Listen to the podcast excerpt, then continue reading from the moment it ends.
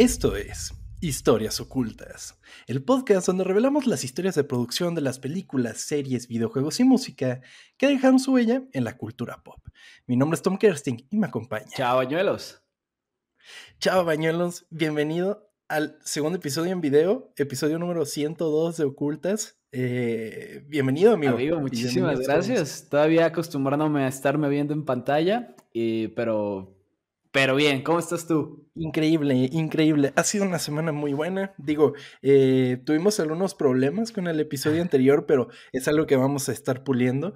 Eh, así que, pues nada, ustedes manténganse em, pendientes de todo lo que estaremos haciendo. Eh, nada más quería mencionar rápidamente nuestras redes sociales antes de comenzar con el episodio de esta semana arroba ocultas, ocultas con doble O porque somos muy cool en este podcast. Y también tengan en cuenta que estamos en Twitter, Instagram y Facebook. Eh, Instagram estamos haciendo cosas padres por ahí, ¿o no? Vayan a ver qué intento, Sí, sí, sí, haciendo el intento de, de, de, entrar con la chaviza. Entonces, eh, pues, pues nada. Amigo, en el episodio de esta semana te voy a contar algo que sé que te va a hacer muy feliz. Ok, amigo, te escuchamos todos, a ver. Conforme pasan los años, más difícil es regresar a aquellas cosas que nos apasionaban cuando éramos niños. Algunas pierden su encanto, otras resultan monótonas o inclusive nos damos cuenta de que verdaderamente éramos niños sin criterio. Pocas cosas son las que perduran en nuestro gusto sin importar la edad y que inclusive envejecen como un buen vino, en el que podemos encontrarnos elementos que no percibimos cuando éramos niños. El día de hoy conoceremos la historia de una banda de personajes que han entretenido a generaciones y que hasta hoy día siguen siendo vigentes. Esta es la historia oculta de Peanuts. Güey. Güey, sí soy muy feliz. Me encanta. O sea, o sea, yo soy muy fan de, o sea, obviamente todo esto, pero soy muy fan de Charlie Brown. Normalmente la gente es muy fan de Snoopy porque pues Snoopy es como el cool, el, el chingón de ahí. Pero sí. a mí siempre me ha gustado Charlie Brown, no sé, se me hace... Es de mis personajes favoritos así de, de toda mi vida, güey. Es pinche güey tierno. Es el encanto de que es un perdedor. Sí, Es como súper tierno, es muy bonito. Me encanta, me fascina. Mira, de hecho, mira. Espera. O sea, ustedes que lo están escuchando nada más, este, no van a poder verlo, pero eh, para eso vamos a aprovechar la cámara, ¿no? Sí. Puta madre. Perdón. ¿Qué, acabas de hacer? Me quité el ah. calcetín. y si no voy a enseñar mis pies, porque aquí, a ah. los pies que paguen, ¿no? Porque hay un... Sí, exacto, en el OnlyFans. Sí. Pero sí, soy muy fan de Charlie Brown, güey. ¿Tú qué tal? Y también, amigo, soy muy fan de Charlie Brown y eso es particularmente por mi mamá. Mi mamá fue quien me transmitió el gusto por Charlie Brown. Eh, desde pequeño, viendo los especiales de televisión, las caricaturas, y crecí con ello y bueno, eventualmente, no sé si te acuerdas que estaba la enciclopedia de Snoopy aquí en, en México, que daban con el diario El Informador o una cosa así, y la empecé a coleccionar, pero pues era de estos, de estas cosas que el primero te salían 60 pesos, ¿no? Luego el segundo en 190 y ya para el otro ya estaba como en 400 pesos. Eso era lo malo de ese tipo de promociones, pero eh, así fue como que le empecé a dar, eh, a, a meterme más con Snoopy y hoy en día pues como que mi chat de con mi mamá está lleno de dos cosas. Uno, de fotos de Banksy. y dos, de imágenes de Snoopy o de GIFs de Snoopy y así. O sea, es, es, muy increíble. Y me parece curioso que menciones que te gusta Charlie Brown y no tanto Snoopy. Eh, porque es algo que voy a tocar el día de hoy. Entonces, qué bueno que lo mencionas desde ahora. Ah, perfecto, sí. Yo, yo empecé, me acuerdo que la primera vez que lo vi venía cuando existía el periódico, bueno, ah, cuando el periódico, cuando el periódico era un poquito más gordo y no solamente dos páginas, había una que eran pues puras, puras historietas, güey. Y, una sección que inclusive era horizontal, ¿te acuerdas? Sí, sí, sí. Y puros, puros historietas, puros cómics, y venían varios. Venía, pues, Garfield, venía este del tigre que tenía, que era de peluche. Em, sí. Hobbs, creo que se llama. Calvin and Hobbs. Ajá. Eh, y venía ahí Charlie Brown y yo me acuerdo que de chiquito lo leía y era como, no mames, está bien chingón esto. Y... Bueno, que acá en México era Rabanitos. Rabanito se llamaba. Sí, rabanitos. No Sí, fue hace mucho tiempo, o sea, estaba, yo era niño y de repente empecé a ver pues sus caricaturas, me metí mucho, pues sí, me gustaba mucho el especial de Navidad, el especial de, Halloween, eh, Vince Guaraldi, que es el güey que hace la música, o sea, el, ya sé que ya no podemos poner música aquí, pero el... Tin, tin, tin, no mames, me Y los monitos bailando de lado. No mames, me fascina, me fascina, güey. E, es, neta. Y ni siquiera es hablar de nostalgia porque, güey, lo sigo haciendo, lo sigo viendo. Vince Guarales de lo que más escucho en mi Spotify, así que no mames. De hecho, eh, hace, que será? Como cinco años que fui a, Los Ángeles, quise aprovechar eh, e ir al parque de diversiones que es de, de Peanuts. Bueno, ellos son como los que están ahí, pero ya está bien culero, güey. Neta, ya está viejo. Pues está como descuidado. Es un parque de versiones que es como con, de Charlie Brown, bueno, se llama Knott's Farm. Y, y, tiene un chingo de, de, montañas rusas, pues que son más fuertes que Disney. O sea, ahí es donde si tú quieres algo fuerte, pues no vas a Disney, vas a Knott's Farm, pero ya está muy, muy, muy feo, Y me puse triste porque ya no hay nada de Charlie Brown. Solamente te venden unas. Em, para untar, no me acuerdo cómo se llama, que tienen como su foto. el... ¿Crema? pero esas madres, mermeladas, con fotos de Snoopy y Charlie Brown. Está Charlie Brown a la entrada. Pensé que te lo untabas en el No, no, no, no. es un pan. ah, ok. Y ya, y nada más Charlie Brown y Snoopy y todo el parque está como sucio. Y pues ya esta vez que fui, que vengo de vacaciones, no, ya no fuimos ahí porque así fue como. Pero bueno. Sí, no, ¿para qué? ¿Te escuchamos, amigo? ¿Para qué? Pues, amigo, fíjate que la historia de Snoopy comienza en Minneapolis, Minnesota, el 26 de noviembre de 1922, cuando nacería Charles Monroe Schultz. Charles comenzó a dibujar desde muy temprana edad cuando era niño. Eh, a menudo dibujaba al perro de la familia que se llamaba Spike, el cual comía objetos inusuales como alfileres y tachuelas. Cabrón. ¿Y qué cuánto duró vivo ese pinche perro? Güey, yo bien preocupado que el Banksy no agarre la, servilleta, güey. alfileres y tachuelas, güey. Cabrón. Entonces, inclusive se supone que lo envió a al Guinness World Records. ¿Al veterinario? el perro, ¿no? No, pero hizo una caricatura y la mandó a una publicación y se la publicaron. Entonces, esa sería ah. como la primera vez que le publicaron un, dibujo a Schultz. Y era un niño. Entonces, sí. Pero bueno, cuando llegó adolescente era tímido y callado. Quizás como resultado de ser el más joven de su clase en Central High School, ya que desde la primaria se había saltado dos grados, amigo. ¿Por qué? ¿Por em, inteligente o...? Por inteligente. Ok. Sí. El, en febrero del 43, la madre de Schultz murió durante una larga enfermedad, lo que le afectó profundamente al dibujante. Casi al mismo tiempo, Schultz fue reclutado por el ejército de los Estados Unidos. Se desempeñó como sargento del personal en la 20 División Armada en Europa durante la Segunda Guerra Mundial, como líder de escuadrón en un equipo de ametralladores calibre 50. No te pases de verga. El creador que hizo Snoopy era, era. Está en el equipo de ametralladoras. No mames, eso nunca en la vida lo hubiera pensado, ¿eh? y no solo eso, amigo, porque pues estuvo mm. en combate. Em, ¿Sabes qué? Ahorita que lo pienso, pues es que hay muchas escenas donde está Snoopy como en... Ah, cuando se enfrenta al varón rojo, ¿no? Ah, eso ya me da un poquito más de, de sentido. Sí, es muy cagado. Su unidad entró en combate solo al final de la guerra. Schultz dijo que solo tuvo una oportunidad de disparar su ametralladora, amigo, pero se olvidó de cargarla.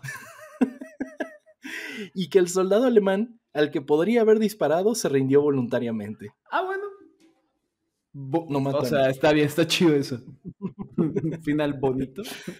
Sí, de alguna manera. A fines de 1945, Schultz regresó a Minnesota. Hizo lettering para una revista de historietas católica romana y eventualmente tuvo un trabajo en Art Institution Incorporated, donde revisó y calificó el trabajo de los estudiantes mientras que comenzaba a perfeccionar su habilidad como historietista. Wow, está, está cabrón como, como una guerra te puede hacer que tarde o evitar cosas del talento de personas, ¿no? ¿Qué, no hubiéramos llegado a ver o, a tener si no hubiera pasado la guerra, güey. Todos esos artistas que hubieran hecho si, no hubieran ahí tardado, o sea, años ahí peleando por pendejadas, ¿no? Sí, pero también es la fuente de. Porque, por ejemplo, hay muchas cosas que provienen de la experiencia de la gente en la guerra. Por mm, ejemplo, me viene enseguida a la mente El Señor de los Anillos. Tolkien estuvo en la Primera Guerra Mundial y, y, muchas de las cosas que vivió ahí las retrató en sus libros. O sea, entramos en el mismo problema de Baby Hitler, ¿no? Lo matas y cambias toda la historia para siempre o qué pedo. Sí, claro. Y mira, y todo, todo lo que pasó nos lleva a donde estamos, así que... Exactamente, amigo. La primera historieta regular de Schultz fue una serie semanal de chistes eh, de un panel llamado Little Folks, que se publicó desde junio de 1947 hasta enero de 1950 en St. Paul Pioneer Press. Y Schultz generalmente hacía cuatro dibujos de un panel por número. ¿Ok? Era como cuatro, cuatro cuadritos, pues. Y, pues fueron varios años. Fue en Little Fox donde Schultz usó por primera vez el nombre de Charlie Brown para un personaje. Y también había un perro que se parecía mucho a Snoopy. Ok. Eso, eso está interesante porque realidad me gusta mucho y no tengo idea de cómo nació. Así que va a estar bueno en el episodio. pues e, era nada más el personaje con el nombre, ¿no? Tal cual no es el Charlie Brown como lo conocemos. Nada más fue como de, ah, este nombre está cagado. Pues qué pedo, ¿no? Schultz se acercaría a United Feature Syndicate con la serie de un panel Little Folks y al sindicato le pareció interesante. Se hizo necesario un nombre diferente para la tira cómica después de que el asesoramiento legal confirmara que Little Folks era una marca registrada. Entonces había que cambiarle el nombre a la historieta, ¿no? Así, el gerente de producción de la United Feature Syndicate destacó eh, la popularidad del programa infantil Howdy Doody el programa contaba con una audiencia de niños que estaban sentados en la Galería Peanut y se les conocía como Peanuts, lo que le dio el nombre a la historieta a pesar de la inconformidad de Schultz. Ok, sí, no sabía de dónde había salido eso, porque... Ajá. Pues es como que cacahuates, ¿no? Sí, sí, sí, sí. De, alguna manera, un suit le dijo de que, güey, le tienes que poner peanuts porque lo vi en la televisión. O sea, estaba viendo Chabelo y de repente los niños estaban en peanuts. Sí, pues, bueno, por lo menos aquí nunca le pusieron cacahuate, así que está chido, ¿no? No, le pusieron rabanitos, güey. Bueno, güey. Bueno, sí suena falta. Pero también, o sea, nos burlamos mucho de los españoles, pero eh, esta es la tierra donde le pusieron tribilina a. Me burlé tanto de mi papá cuando fuimos a Disney de que él quería ver a Tribilín. Y yo, ¿quién chingados es Tribilín, güey? ¿Quién le dice Tribilín a Goofy? ¿Y por qué? No entiendo por qué, de dónde salió o qué. y ya andaban por Disney y de repente pasa el pato Donald y tu papá, no mames, la mascota de, de Pascual, güey, qué pedo. Que sí es cierto, eso también tendrán algún convenio o cómo chingados nos han atorado. Que, sabes qué, ¿no? Llegó Morena y se los chingó. Porque ya no puedes poner eso. A Disney. O sea, ya no puedes tener personajes así, personajes en cosas que, que, tienen mucho azúcar, así que ya no, ya Pascual ya no tiene eso. No lo había pensado. Ah, sí, sí, me acuerdo que quitaron pues la de los cereales y, todo eso. Ahora, o sea, lo que no pudo hacer Disney lo hizo AMLO, increíble. Le deben una. Gracias, AMLO, por tu ayuda. Yo soy un aliado de la 4T. Qué pendejo, es, frases que nunca pensé que iba a escuchar en mi vida, güey. Mickey es. es nuevo aeropuerto, vamos a volar a Disneyland. Ay, qué pendejo. Ay, güey, no nos vayan a cancelar. El nombre de la historieta siguió siendo una fuente de irritación para el historietista durante toda su vida. Le cagaba el nombre Peanuts, amigo. No mames. y mira, ahí está Baxi. Ah, a él tampoco le gusta. Ese es mi propio Snoopy, güey. duerme todo el día, me molesta. Básicamente es Snoopy. Pues eh, bueno, Schultz acusó al gerente de producción de la UFS de no haber visto la tira cómica antes de darle un título y dijo que el título solo tendría sentido si hubiera un personaje llamado Peanuts, cosa que no hay, o sea, nadie se llama Peanuts. Cada vez que le preguntaban a Schultz a qué se dedicaba, evadía mencionar el título y decía, dibujo esa tira cómica con Snoopy. Charlie Brown y su perro. Es que sí es cierto. No, tiene ningún tipo de sentido, ¿no? O sea. Nada más porque quiso el güey. Y sí, y recuerdo ciertos eh, especiales que es como Charlie Brown y sus amigos, no se llama, y ponían como un chiquito el pin, pero era Charlie Brown y sus amigos. Supongo ahí ya el güey pudo, pudo hacer eso.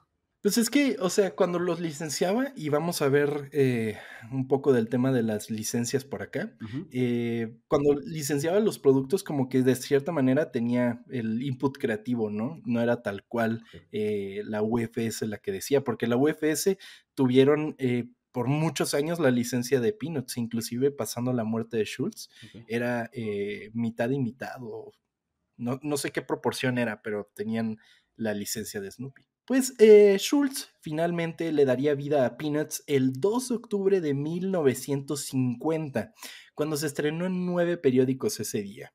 El cómic comenzó con una tira diaria que aparecía de lunes a sábado y abarcaba cuatro paneles. Sin embargo, Peanuts no siempre fue una historieta completamente familiar, amigo. Si bien mantiene una línea inteligente y hasta cierto punto crítica de la vida, que lo vamos a ver más adelante, su primera historieta era bastante oscura. Esta muestra a dos niños, un niño y una niña sentados en la acera. El niño, que se llama Shermy, dice, bien, aquí viene el viejo Charlie Brown. Sí, el bueno de Charlie Brown. Sí, señor. El bueno de Charlie Brown. Y ya cuando Charlie Brown sale de la vista dice, ¿cómo lo odio? me caga la mano. No mames, culero. Shermy, no es ninguno de los que se quedó, ¿verdad? sí. los. No, sí, sí es. Shermy. Sí, Shermy es uno de los que X, o ah. sea. sí. Es, es uno que tiene como los pelos como de, o sea, como paraditos, o sea, así como. Mm, pero es de los X, o sea, no es de los principales. Conforme pasó el tiempo, Peanuts fue aligerando su contenido, pero siempre con una idea en mente. Las personas, especialmente los niños, son egoístas y crueles entre sí. La vida social es un conflicto perpetuo. La soledad es el único puerto pacífico. Los deseos más profundos de uno invariablemente se descarrilan y las comodidades de uno desaparecen.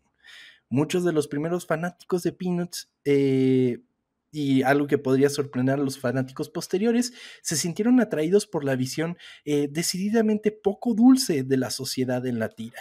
La tira original era bastante oscura y crítica, amigos. Suena, suena, porque sí, lo que tiene Charlie Brown sí habla de, pues, de este niño que muchas veces dice que, pues, que está triste, que, que, pues, está, solo. está solo, ansioso y por eso va con esta con esta Lucía a pedirle terapia, ese tipo de cosas.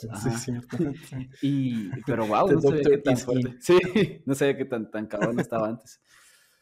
Sí, totalmente, eso estaba muy fuerte. Y justamente la cuestión con los fans, amigo, es, se volvieron problemáticos cuando comenzaron los cambios. Que vamos a ver. Como siempre. Peanuts se expresaba. Sí, como siempre. Peanuts, Peanuts expresaba ideas similares a los de la generación Beat y la contracultura en rápido desarrollo en los Estados Unidos. Acuérdense que estamos hablando de los 50, 60 cuando. Ay, cuando, cuando, cuando la generación empezó a rebelarse, ¿no? O sea, todo, toda esta contracultura que traían pues los hippies y toda esa onda más acá, o sea, eh, toda la onda que traían los virus, por ejemplo, eh, que empezaban a revelarse de alguna manera al sistema, eh, pues era algo que representaba Peanuts de alguna manera. A lo largo de las décadas, las influencias de la contracultura se entretejieron en la historia. La más famosa es con el amigo de plumas amarillas de Snoopy, Woodstock. O sea, ¿qué otra referencia quieres más que Woodstock? Sí, claro. Sin embargo, a medida que Snoopy creció y se convirtió en el personaje icónico que conocemos y amamos hoy, estas influencias se volvieron cada vez menos presentes. Si tú ves ahora, por ejemplo, el Instagram de Charlie Brown, bueno, de Peanuts, eh, vas a ver como imágenes muy bonitas de que es otoño y el Snoopy así bien feliz, ¿no? Y cosas así. Eh, pero hay páginas, por ejemplo, en Instagram hay una que se llama Daily, Daily Peanuts o Daily Snoopy, una cosa así, y todos los días hay una historieta de, de, de, Peanuts y si bien no son así de las súper viejas, eh, hay varias, o sea, todos los días hay publicación y, y si de repente las estás leyendo y dices, wow, o sea, sí, sí era otro tipo de contenido en otro momento, o sea, los, la, verdad es que cómo presentaban a los personajes y sus problemas y todo eso eran muy diferentes a lo que ahora por lo menos y eventualmente fue Snoopy. Everyday Peanuts. Bueno, supongo que es esa porque la sigues tú, así que... Ah, sí, justo esa. Ya lo seguí. Se, ve, se ve interesante. Me voy, a estar acabando esto leyéndolo. sí, totalmente. Pero bueno, amigo.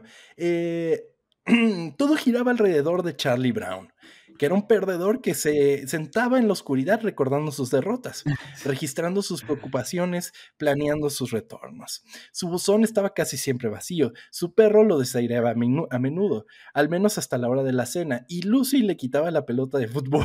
Es que, güey, sí, le iba mal en todo y era... Y aparte siempre se sentía motivado el día siguiente, de, ay, lo voy a lograr, y no podía, y siempre todo le salía mal. Qué tierno, güey, lo amo, güey, lo amo, no, no, no, no, no. No sé, ah, qué bonito. Pero hay algo que destacar, amigo. En los primeros dos números, bueno, en las dos primeras tiras de, de Peanuts, no aparecía Snoopy. Ok. No aparecía Snoopy. Snoopy hizo su primera aparición en la historieta dos días después de la publicación de la primera tira. Sin embargo, pasaría otro mes antes de que los lectores supieran su nombre. Originalmente se suponía que se llamara Sniffy. y no solo eso, amigo. Originalmente sería el perro de Patty. Ok. Eh, luego sería de Shermie. Patty era la, la, la lesbiana que no es lesbiana, ¿no? Perdón, pero sí. Es un símbolo queer, pues, que según eso es como que está enamorada de Charlie Brown. Todo el mundo sabe que no está enamorada, es lesbiana y ya, punto. ¿No? Bueno, e, en un principio iba a ser su mascota, ¿no? Luego fue la mascota, eh, iba a ser la mascota de Shermie, que era el primer niño que había mencionado. Eh, hasta que finalmente se convirtió en la mascota de Charlie Brown. Okay. En las primeras tiras cómicas, amigo, Snoopy caminaba en cuatro patas y estaba en silencio, sin comunicarse de ninguna manera. Sus famosas burbujas de pensamiento no se presentarían hasta 1952, o sea, hace dos, años después de que apareciera. Si bien era un personaje popular, Snoopy no era la estrella de la historieta.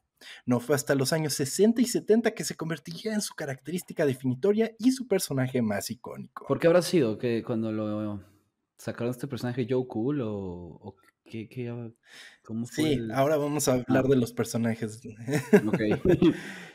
Eh, a lo largo de los años 50, Peanuts creció inmensamente en popularidad y se distribuyó a otras publicaciones. Porque, ¿qué es lo que hacía él? Eh, bueno, ¿qué es lo que hacía el sindicato? Hacían las historietas, o sea, las dibujaban diario y se las mandan a los periódicos, ¿no? O sea, los periódicos es como si compraran programas para su, para su canal, por así decirlo. Entonces, eh, Snoopy se empezó a mandar a más y más periódicos. Este fue un periodo en el que Schultz estableció el universo de Charlie Brown e introdujo a muchos de los personajes que se convertirían en elementos básicos de la historia en las próximas décadas. Por ejemplo, eh, la hermanita de Lucy de, Charlie Brown, eh, Linus, por ejemplo, todos esos personajes que nada más aderezan más el mundo. ¿Cómo se llamaba el que tocaba piano que estaba enamorado de esta morra? Eh... eh Shredder. Shredder, es verdad, sí, sí. Pero él no estaba enamorado. No, no, eh, que, no, él le valía madres. Era, valía madres, él estaba era la hermana de Charlie Brown la que estaba así de, ay, y le decía, ¿me amas? No, me habló, y se acostaba en su piano, como era cagazón el amor. Para los 60, Snoopy comenzaría a ser escuchado ¿ok? O por lo menos leído. Algunos de sus disfraces más famosos y alter imaginarios se escribieron en la historieta en este momento, como sus personajes eh, de piloto de combate, el que estábamos mencionando que se enfrentaba al barrón rojo, eh, cuando escribía novelas, por ejemplo, que también cuando escribe novelas es muy cagado. Eh, y también Joe Cool, por ejemplo. Que Snoopy, o sea, en general es culero. Bueno, es, es, pasado de lanza. sí. sí. sí. O sea, Charlie que lo Al principio tanto, sí es pasado de lanza con Charlie Brown. Fue algo que se fue adaptando, pero sí, sí era pasado de lanza con él. Sí, güey. Todavía que lo adopta. ¿Has visto este episodio? Bueno, supongo que sí, el episodio donde está todo chiquito y lo adopta en una granja. Sí, es bebé. está todo, sí, todo bebecito. Qué bonito. Todo chiquito, todo panzón. Sí. Sin embargo, la incapacidad del personaje para comunicarse con los otros personajes significaba que Schultz no podía integrar fácilmente a Snoopy en la compleja red de amistades y rivalidades que definían el cómic, al menos hasta ese momento. O sea, no lo podían escuchar, ¿sabes? Es, es, es- es muy complicado como de que, ok, estos están hablando, pero ¿por qué pueden hablar con el perro? O sea, Sí, y más en una cosa que tienes que escribir día con día, ¿no? claro. más complicado todavía. En cambio, Snoopy se retiraba a su propia imaginación. Entonces, tú ves que cuando estaba Snoopy como en su ensimismado, pues generalmente estaba solo. Si acaso lo acompañaba Woodstock, pero estaba básicamente solo. Que de hecho se me hacía muy cagado que en la enciclopedia esta que te mencionaba, a Woodstock lo llamaban Emilio. ¿Emilio? Emilio el. Sí, Emilio. Es que, bueno, no me acuerdo. Yo siempre lo, bueno, recuerdo, lo recuerdo como Woodstock, pero sí Sí, supondría que tendría otro nombre, ¿no es? Sí, sí se como llamaba- regionalizado. ¿Cómo dijiste? ¿Platanitos o Rabanitos. rabanitos? Ay, no, qué feo. Gran parte de las historias de los primeros 15 años de Peanuts provienen de la forma en que los personajes se enfrentaban sus defectos, a veces con la ayuda de otros personajes y otras veces a pesar de estos personajes. A diferencia de Charlie Brown y la pandilla, la capacidad de Snoopy para escapar a su propio mundo y vivir independientemente de los otros personajes significaba que no dependía de sus amigos. Podía escapar de las luchas y acabar con el complejo universo que Schultz había creado minuciosamente. Y esto, amigo, es lo que te decía que le molestó a los fans. O sea, se, eh, los fans originales de, de Peanuts era como ¿Querían de... verlo? o ¿A él sea, ¿No le interesaban las historias de Snoopy o qué? Exactamente, o sea, querían ver a, a Charlie Brown y sus problemas y todo eso. Claro. Entonces, porque sí fue un cambio muy drástico de, de un Sí, momento. me imagino otro. metiste este personaje que no era tan, pues tú, tú decías, tan querido al inicio, y de repente ya toda la tira de cuatro se, se trataba de él peleando en un avión, pues sí te vas a enojar. Sí, totalmente. Eh, pues, mientras tanto, Charlie Brown tenía todo su mundo derrumbándose a su alrededor. Snoopy a menudo se retiraba a su casa de perrito para escribir una novela o imaginarse vuelos contra el varón rojo. En un cómic que se basaba en gran medida en las complejidades de las interacciones del día a día y que tenía personajes que no podían evitar sentimientos de inadecuada, i- inadecua- in- inadecuación aplastante, esta capacidad de simplemente ignorar todos los malos momentos podría ser discordante. ¿Qué es discordante? Que pues no concuerda con todo el universo, ¿no? O sea, eh, está Charlie Brown todo deprimido, así de que la chica pelirroja no le hace caso y pues Snoopy está en su pedo, ¿no? Así de dame de comer, güey. Pues es que eso era Snoopy, Snoopy es culero, o sea, pinche Charlie está valiendo verga, güey. Le fue súper mal en el pinche, en la escuela, güey. Eh, no le puede patear Su el equipo balón. de béisbol Ajá, perdió. Sí. Le hacen home run a cada rato, la pelota le pega, güey. Y el pinche Snoopy lo único que hace La es cometa estaba en el árbol, ¿te acuerdas de la cometa, güey. Y el pendejo de Snoopy, que como su trabajo como perro es quererlo, ¿qué hace? Ah, Exigirle comida, güey. ¿Por qué crees que.? a ver, o sea, está bien, Snoopy es bonito, pero pues por eso nunca me pareció. eh, Como lo aman todos, güey. O sea, es gacho el cabrón. Y Charlie solo es un cabrón perdedor, pobrecito. Que batalla contra él mismo. Wow, amigo, wow, qué percepción tan potente. Sí. Pero, pero, o sea, pero es que es lo que es un perro, güey. O sea, Nah, güey, pero tú, a ver, llegas tú a tu casa después de un día de la verga. ¿Qué va a hacer tu me perro? saluda. Sí, güey, se Me pone como. ¿Cómo le hace tu perro? Empieza a moverse así, güey. Y eso ya te da felicidad. Snoopy llega y se, se le queda bien, es como que le avienta su plato rojo. Dame de comer. Sí. Te iba a preguntar, ¿y no hubo gente que le pedía que hiciera como esta tira aparte de que Snoopy y después Charlie y así? ¿Cómo? O sea, que en lugar de, que, de manejarla en la misma tira cómica de Charlie Brown, hiciera como la propia. ¿Hiciera dos separados? Ajá. Pues no dudo que se le haya ocurrido. Inclusive cuando tú ves como las tiras viejas de, de Charlie Brown, ves como que tienen secuencia. Porque igual y como que puedes decir, bueno, voy a contar una historia en 16 cuadros, ¿no? Y esos cuadros los voy a dividir en cuatro, ¿no? Entonces tengo cuatro, tengo para cuatro días contar una historia y lo único que necesito es como meter un gag en cada uno, o sea, así como que termine en un gag, pero llevar la misma línea. Em, e- y, y entonces como que se le facilitaba por decir, ah, bueno, esta semana igual y hago de Charlie Brown, ¿no? O esta semana hago nada más de Snoopy. Eh, pocas veces. Es que es, es, es difícil decir cuán- la cantidad de veces que ves a Snoopy con los chicos, porque sí lo ves, y es muy cagado porque pues Snoopy tiene, como tú dices, una actitud, ¿no? Sí. Y, y- ante todos los chicos, o Sí, sea, sí, con Lucy también era un pasado de lanza, o sea... Al mismo tiempo, a muchos lectores les encantó este aspecto del personaje de Snoopy. Era una distracción del drama del mundo real de Charlie Brown y podía huir de él en cualquier momento. Era un tramposo adorable que permitía a Schultz explorar el lado más brillante de la vida con ingenio y un sentido de calidez y aventura. Proporcionó una empatía muy necesaria cuando otros personajes estaban en un punto bajo. Ayudó, de cierta manera, al cómic a evolucionar. Es que eso sí es cierto. O sea, si es un cómic que es todo tristeza y de repente llega este güey que pues sí, es gacho, pero pues sí te genera un chingo de, de sentimientos diferentes y de, no sé si felicidad, pero sí como de un empoderamiento puede ser, pues sí te cambia Claro. un chingo la historia.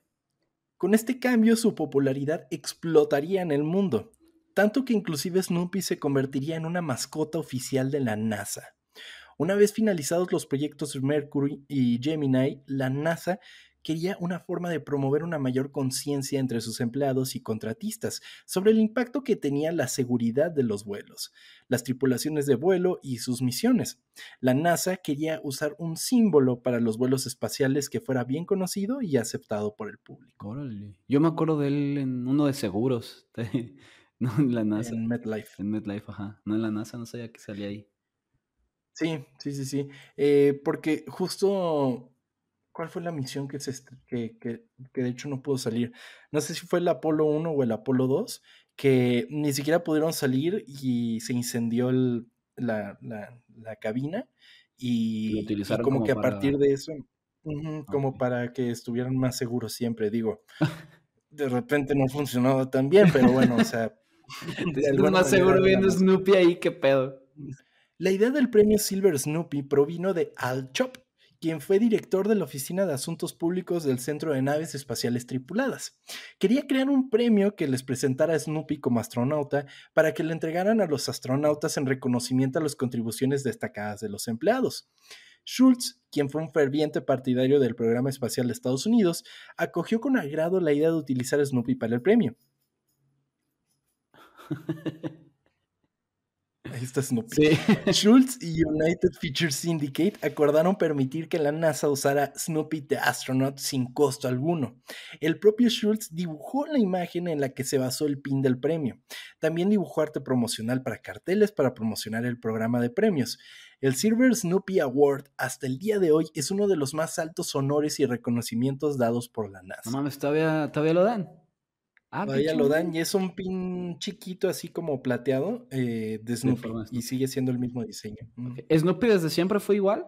¿Desde el primer, la, la- la Sí. primera tira cómica? No, no, era lo que te estaba mencionando. Acuérdate que andaba en cuatro patas Ah, y sí, estaba como más estirado. Es verdad, Y es ya verdad. después ya lo, lo adaptó al diseño. En estos días, amigo, la NASA lanzará a la Luna la prueba de vuelo Artemis 1, sin astronautas a bordo, pero tripulada por Snoopy, siendo un indicador de gravedad cero, celebrando los más de 50 años de servicio de Snoopy a la NASA. Ok, ¿pero qué van a lanzar? ¿El, el pin o un peluche o No, un peluchito perro de de verdad? Laica, ¿no? Sí.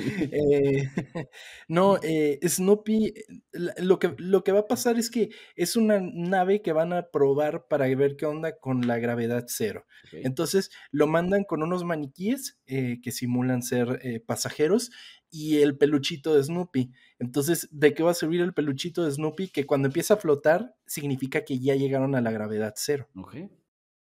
Durante los años 60, amigo, La pandilla Peanuts hizo el salto a la pantalla chica por primera vez en The Tennessee Ernie Ford Show. Eventualmente se estrenaría el especial de televisión A Charlie Brown Christmas en 1965, siendo el primero de una serie de especiales de televisión de Peanuts, seguido por It's the Great Pumpkin, Charlie Brown en 1966 y A Charlie Brown Thanksgiving en 1973. Muy bonitas, veanlas, seguramente están en YouTube, son... son... Son preciosas, la neta.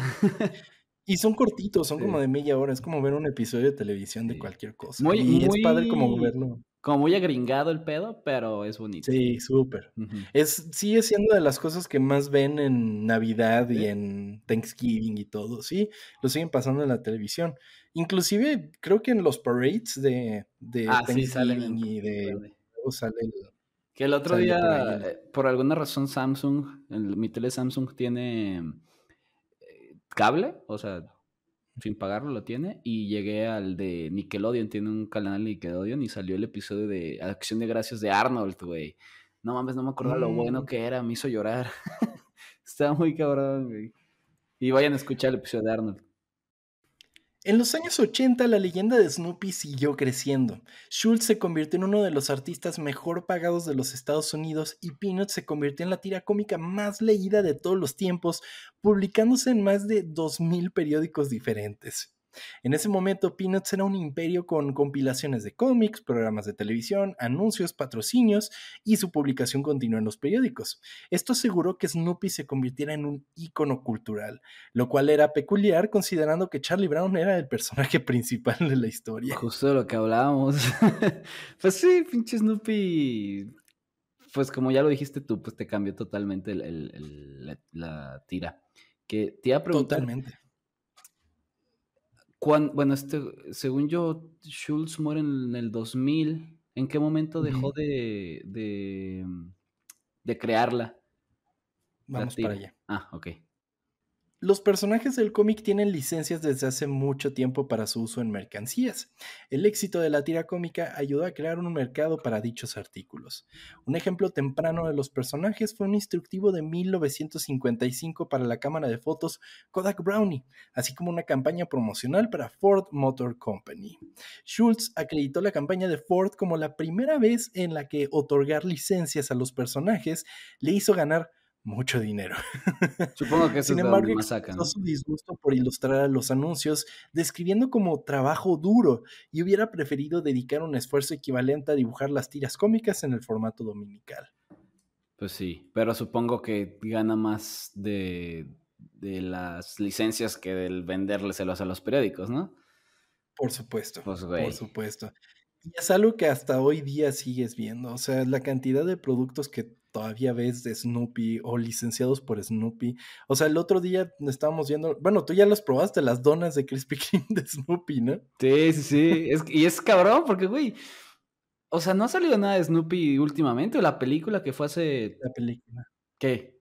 En Apple Plus eh, sacan... Ah, sí, no sabía. Sacan, sacan caricaturas nuevas, sí. Ah, pues para, para checarlas. Pero sí, o sea, no hay ningún lado cosas así quitando eso y es como nada más este personaje que pues ya es como que todo el mundo lo, adora y, y, las donas... ¿No te gustaron? Las pedí, o sea, literalmente las vi y dije, no mames, tengo que ir. El día que salieron voy, las compro, pero yo no soy mucho de dona rellena, güey. Y las dos están mm. rellenas. La de, la de Snoopy está rellena como de un chocolate extraño y la de Charlie Brown de manzana canela. Güey, no tengo 80 años para comerme una dona de manzana canela, qué pedo. Pues, güey, tal vez es por tantos años que tiene esa tira cómica, ¿no? O sea, piensa que abuelitos leían Snoopy, güey. Es cierto, güey. Es que yo, o sea, ahorita las, las tías mandan piolines, yo voy a este, mandar cosas de, ajá, cosas de Charlie Brown. Ya, sí, lo entiendo, lo entiendo totalmente. Eh, pero, por ejemplo, yo las, las bolsitas para las popós de Banksy son de Snoopy. Sí, sí, sí. Pues, ¿sabes qué tengo yo? Tengo un, este, un nacimiento, o sea, nacimiento estos de Navidad, De, de, Snoopy, güey, Simón. y Snoopy es el niño Dios. Está bien chingón. Ese lo compré en Berry. Dije, no, lo debe comprar, güey. Está verguísima. Qué bonito. A partir de 1900, no.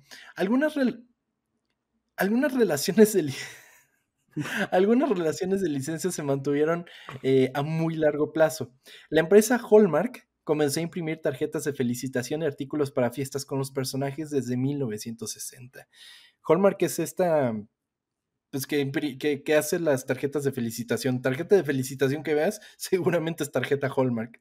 Entonces, eh, desde 1960 están haciendo tarjetas de Snoopy y creo que hasta hoy día siguen con la licencia de Snoopy. Y no sé si es porque yo no suelo regalar eso, pero es normal que una gente vaya de que a, no sé, al, al Sanborns y compre una de estas tarjetas de feliz cumpleaños. O sea, ¿sí, sí lo hacen? ¿Sí lo haces tú? Ah, ¿Nunca te han dado una? ¿Tarjeta? Pues este. A lo mejor mi primer novia me regalaba esas cosas con Cauco. Ah, bueno, pero sí, o sea, pero Cauco creo que no era Hallmark. o sea, Hallmark es esta como la más clásica. Es, la, es tal cual la del canal Hallmark. La de las películas de. Son los que hacen las tarjetas estas, eh, pues generalmente que están licenciadas, ¿no? Entonces, eh, pero sí. ¿A ti te gustaría que te regalaran una tarjeta en tu Tengo tiempo sin que me regalaran una tarjeta, pero. ¿Cómo? ¿Te gustaría que te regalaran una tarjeta en tu cumpleaños? Sí, ¿por qué no? Una tarjeta así, bonita. No sé. De Hallmark. pero. ¿Lo voy a anotar? Porque no se me olvide. tarjeta? regalar. A ver, ¿dónde están mis notas? Mis notas, notas. Ok, tarjeta Hallmark que diga que felices, feliz cumpleaños y que se abra y tenga sonidito, ¿te parece? creo que creo que salen muy caras las de sonidito, amigo. ¿Cuánto puede costar una pinche tarjeta, güey? ¿No son, son caras, neta? Sí, yo creo que sí. No mames. Las de sonidito. Te juro que si me cuesta más de 50 pesos me voy a enojar. no mames. Güey, estás hablando, ahora que mencionabas lo de las donas de Krispy Kreme, ¿te acuerdas que compramos una docena de, las donas de Halo? en nuestra defensa, en nuestra defensa no estábamos en el mejor estado como para comprar algo. En nuestra defensa. A ver. De repente teníamos una caja de 12 donas de gel. Es que no mames, estábamos, este, pues como tú dices, en no en el mejor estado, abres ah. redes sociales y te aparece, eh, mira esta dona con Master Chief aquí. Y dices, no mames, quiero 12, no sé por qué compramos 12. Puedes haber comprado 6. Pero éramos como 3 o 4, dijimos y se 12. acabaron, güey. No mames. Pero aparte esta madre como de chocolate, ¿no? El casco. Estaba rica. Ay, sí, se me antojó. Mejor que, mejor que las de Charlie Brown. Mejor que las de Snoopy. Sí. pues eh, además de lo de Hallmark, amigo, a fines de la década de 1960, Sanrio tenía los derechos de licencia de Snoopy en Japón, donde Snoopy se hizo gigantesco. ¿Ok? Como y nada más como... que personajes así son como una cosa. Sí, como Stitch, por ejemplo. Exacto. Pegan durísimo. Eh, pero Sanrio, nada más como para mencionar, son los que hacen a Hello Kitty, por ejemplo. Okay. Eh, a partir de 1985, los personajes se convirtieron en mascotas y sirvieron como portavoces de la compañía de seguros MetLife, con la intención de hacer que el negocio fuera más amigable y accesible. ¿Te acuerdas de los anuncios que al final salía Snoopy como bailando? Sí, sí, sí, como saltando, sí, sí, sí. Pues como inclusive, ¿no? sí, sí, sí.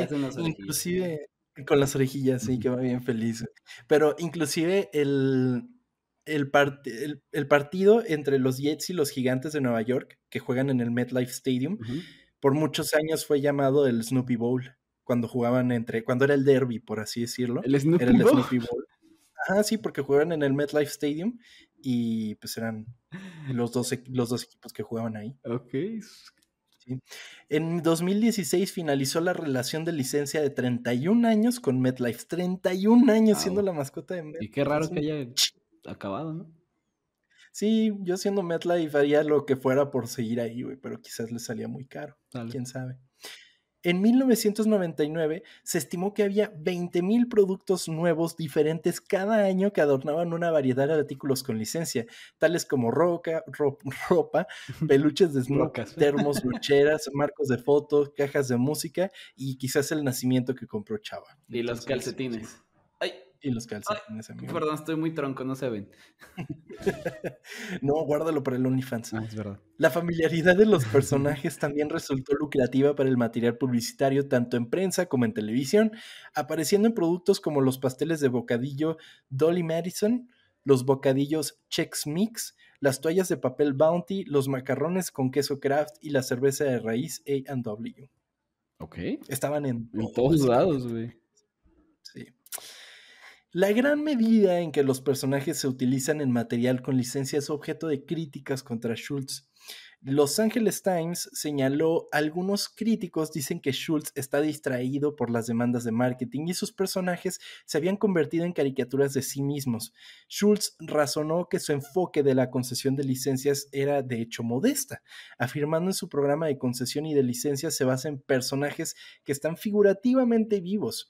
Entonces Schultz decía, no estamos simplemente estampando a estos personajes en los costados de los productos solo para venderlos, al tiempo que agregaba, Snoopy es tan versátil que parece ser capaz de encuajar en cualquier rol y simplemente funciona. No es que estemos dispuestos a saturar el mercado con productos. De hecho, cualquiera que lo diga eh, que nos estamos excediendo está fuera de lugar, porque en realidad no lo estamos haciendo. O sea, que dejen de estar chingando que si él pudiera, pudiera podría haber metido Snoopy en todo. Y sí es cierto. Snoopy puede hacer en la sopa. Sí. Que de hecho creo que había una sopa de esas como Nor, de las que son de sobre con figuritas. Es que sí, pues lo puedes meter en todos lados. Snoopy es bonito. Es... Totalmente. A todo mundo le gusta. A principios de los 90, Schultz descubriría que su salud estaba en declive.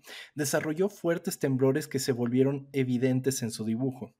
El 14 de diciembre del 2000, Schultz anunció su retiro con su última tira dominical, eh, programada para publicarse el 13 de febrero. Sin embargo, un día antes, el 12 de febrero del 2000, Schultz falleció a la edad de 78 años. Sí, creo que le dio cáncer de, algo del, estómago. No sé si el estómago o algo, un intestino, algo fue cáncer de eso. Sí, pero lo, lo, lo, pues, hasta, ciertamente, hasta cierto punto romántico es que prácticamente hasta su último día hizo a Peanuts, mm, de alguna manera. O sea, obviamente estaba adelantado y ya sabía que se iba a retirar, no sabía que se iba a morir, pero, eh, pero pues ya se publicó un día después de que falleció. Está muy cabrón eso. Al día siguiente se publicó en los periódicos la última tira nueva de Peanuts. Comienza con Charlie Brown contestando el teléfono con alguien en el otro extremo, presumiblemente preguntando por Snoopy. Charlie Brown responde, no creo, eh, no, creo que está escribiendo. El siguiente panel muestra a Snoopy sentado frente a su máquina de escribir con la apertura de una carta. Y ahí les va la carta. Queridos amigos, He tenido la suerte de dibujar a Charlie Brown y sus amigos durante casi 50 años. Ha sido el cumplimiento de mi ambición de la infancia. Desafortunadamente ya no soy capaz de mantener el horario exigido por una tira cómica diaria. Mi familia no desea que nadie más continúe con Peanuts, por lo tanto, anuncio mi retiro. He estado agradecido a lo largo de los años por la lealtad de nuestros editores y el maravilloso apoyo y amor que me han expresado los fanáticos de la tira cómica. Charlie Brown, Snoopy, Linus, Lucy, ¿Cómo podré olvidarlos? Charles M. Schultz. Y así termina. Se pudo despedir, güey. Sí, se pudo despedir de, de, sus lectores, de sus personajes, y a partir de ahí eh, se supone que pues ya no han habido tiras cómicas originales nuevas de Pinos. Han habido muchos productos nuevos, pero tiras cómicas son solo las que hizo Schultz. Ah, mira, es chido, qué bonito que respetaron eso. Sí, y pues eh, de alguna manera las tiras cómicas también se sindicalizan, así como los programas de televisión eh, las, las sindicalizan para que pues vuelvan a publicarlas. O sea, si tú vas al informador, ahí está Snoopy. Bueno, rabanitos. Eh, o sea, a lo mejor ya, no se llama así. Espero ya no se llame así. ¿Tú crees? Estoy a dos de ir a comprar el informador para ver si está llamado Rabanitos, güey. Pero si voy a investigar, porque yo también quiero comprarlo a ver este. ¿Qué pedo? ¿Cuánto cuesta un periódico ahorita? ¿10 pesos? No creo, amigo. ¿Más? O sea, la última vez que compré un periódico costaba 10 pesos, pero depende también del día, tengo entendido. Ok, vamos, pues vamos a investigarnos a comprar periódicos y encontrar a, rabanitos. A rabanitos, es correcto.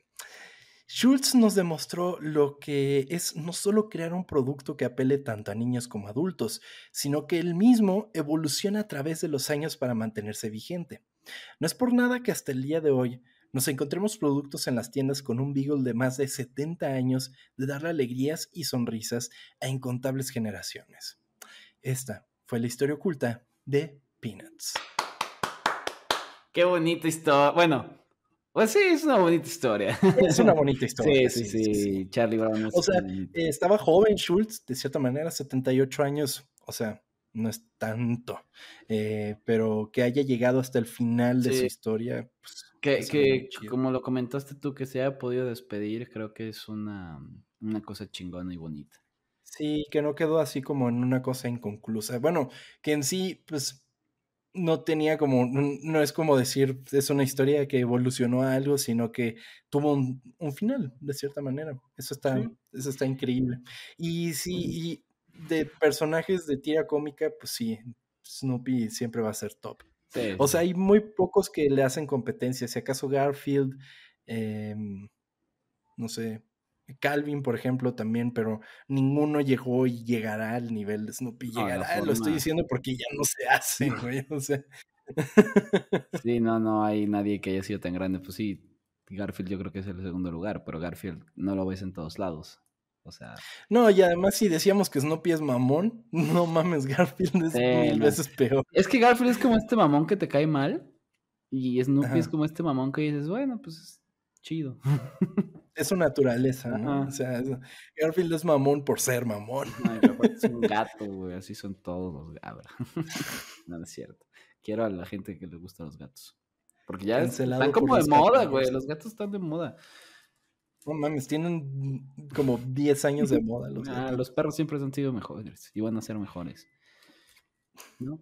A mí me gustaría mucho tener un gato de estos pelones. De los, ¿cómo se llama? Esfinge. No mames, chava. No mames, también bonito. Eso yo he dicho los Quinkle, güey. No mames. Estaría verguísimo.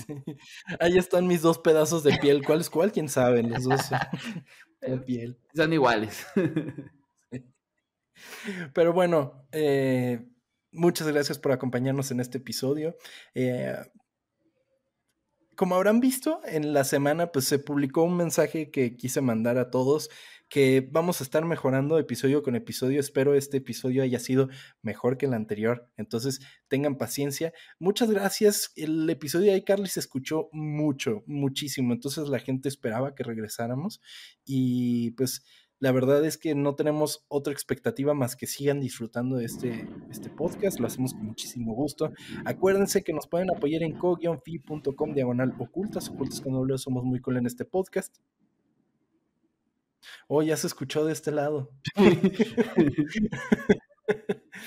y pues nada, esos son los juegos artificiales porque... Porque se acabó, por Snoopy. Se acabó. Contamos otra historia oculta. Eh, redes sociales, eh, Twitter, Facebook, Instagram, arroba ocultas, ocultas con novedades, somos muy cool en este podcast, arroba tom-kersting y Chava lo pueden encontrar en... Arroba Chava Banuelos en Instagram y Banuelos Chava en Twitter. Twitter. Es correcto. Y pues sin más por el momento, nos despedimos. Muchas gracias por acompañarnos. Este fue el episodio 102 de Ocultas. Chava, gracias. Tom, gracias. Eh, gracias por hablar de, Charlie Brown. Y estoy pensando si pongo la camisa ahí, pero ya no me va a poder poner yo. Así que voy a ver si imprimo algo o algo así, porque sí me hace falta ahí algo de Charlie Brown. Todavía tengo mucho espacio, pero Sí, sí, sí, e, es, un canvas en blanco. ¿De qué es el trofeo que está a tu izquierda? ¿Ese de ahí? Ah, mira, espérate.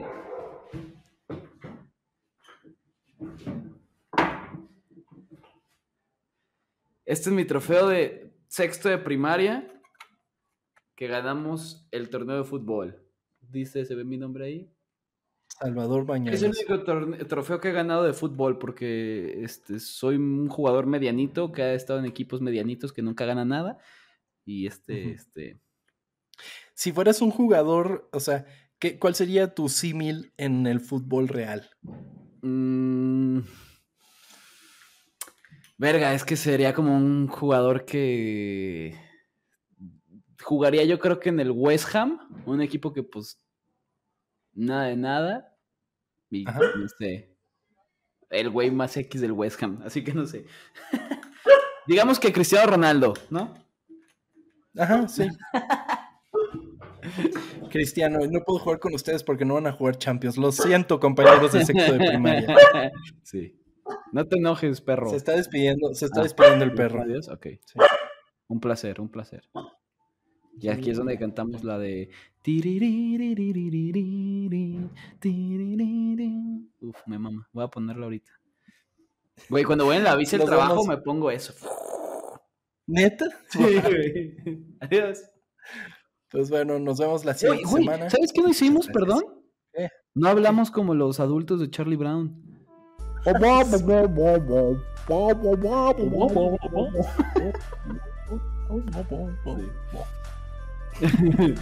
Bye.